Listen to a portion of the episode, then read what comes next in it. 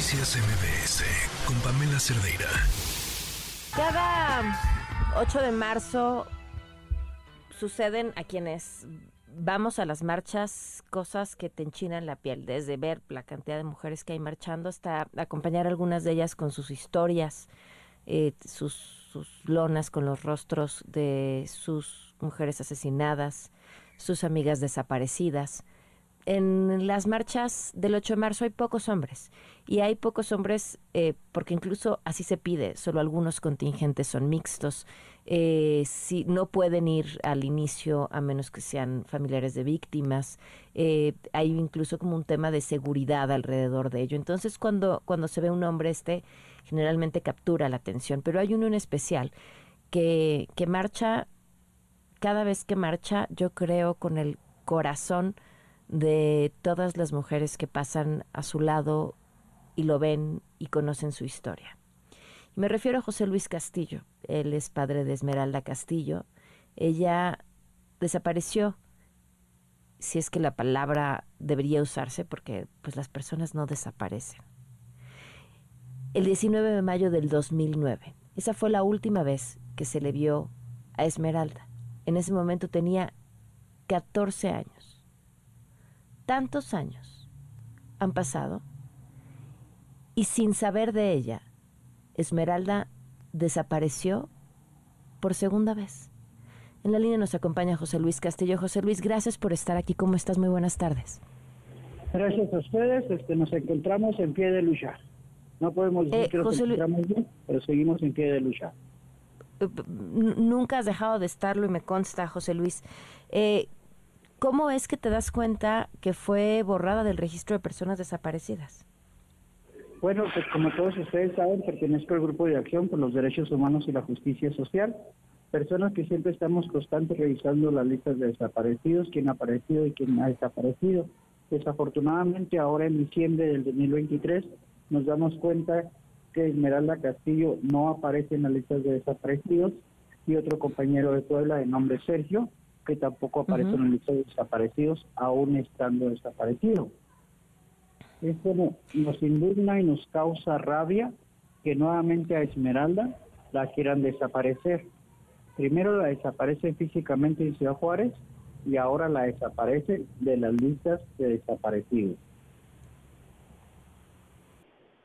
Y entonces esto es muy grave, esto es muy grave que la desaparezcan de las listas de desaparecidos debido a que la Comisión de Búsqueda Regional pues ya no la busca ni en el lugar de desaparecidos, ni en el lugar de desaparecidos, ni la Fiscalía hace investigación para localizarnos.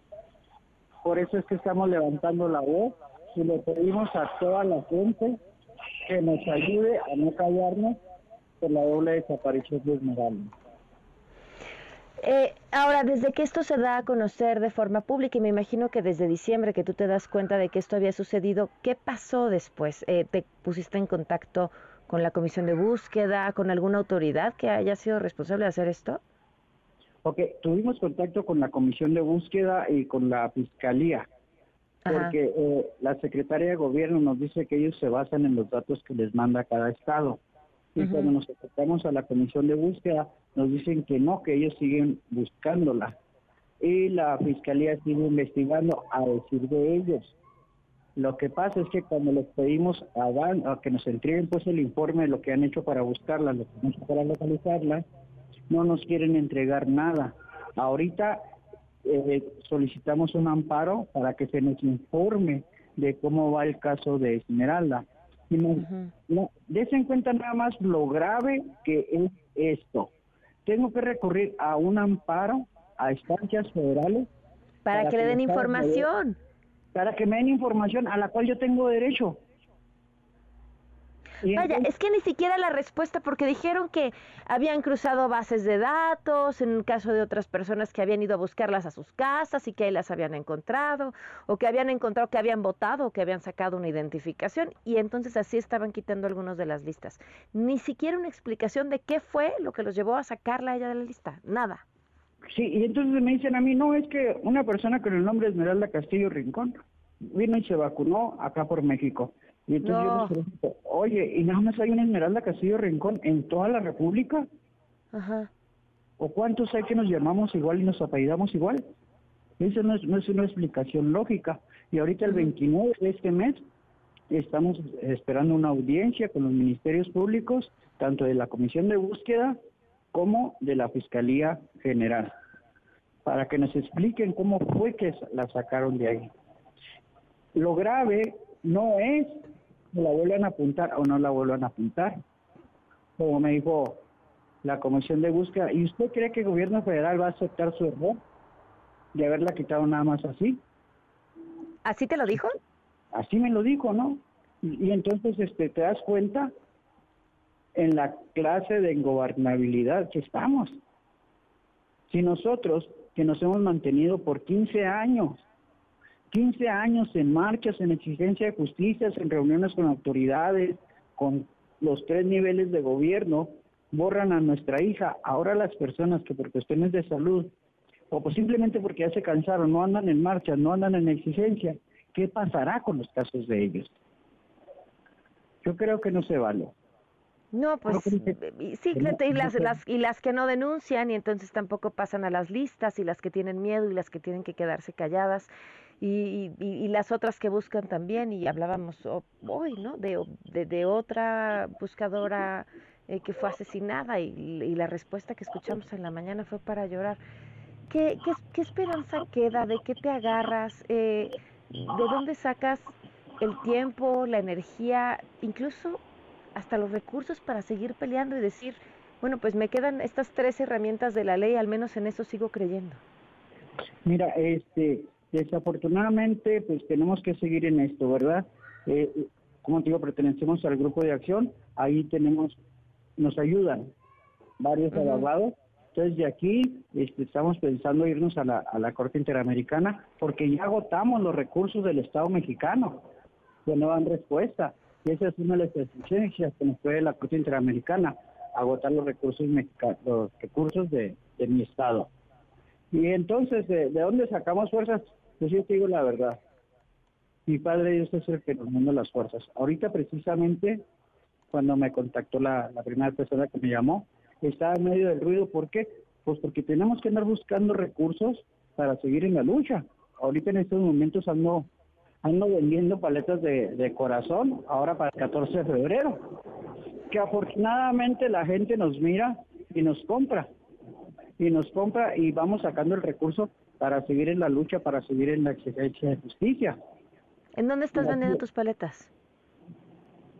y así es como, como vamos haciéndole para poder estar el 8 de marzo allá en Ciudad de México. ¿No? ¿En dónde vendes tus paletas? Ahorita no tiene el centro de la ciudad. Mm. Ok. Eh, ahora, en el, en el caso del, del, de la otra persona, ¿me puedes recordar su nombre, el joven, el que también fue retirado de la lista? ¿Qué les dijeron ahí? Sergio. Sergio, mira, si tenemos el, el link donde se le está cuestionando un reportero de rompeviento al presidente de la República y a, la secretaria de, Gobernación. ¿Por qué fue que se borraron? ¿Cómo fue que se borraron? ¿Qué, estatutos tomaron para, para borrarlos? Porque no se vale. No se vale porque nosotros tenemos que hacer investigación, nosotros tenemos que hacer búsquedas, nosotros tenemos que hacer todo. Nosotros tenemos que hacer todo. Y cuando digo nosotros, somos todos los padres y madres de desaparecidos. No, no es José Luis Castillo, somos todos los padres y madres de desaparecidos.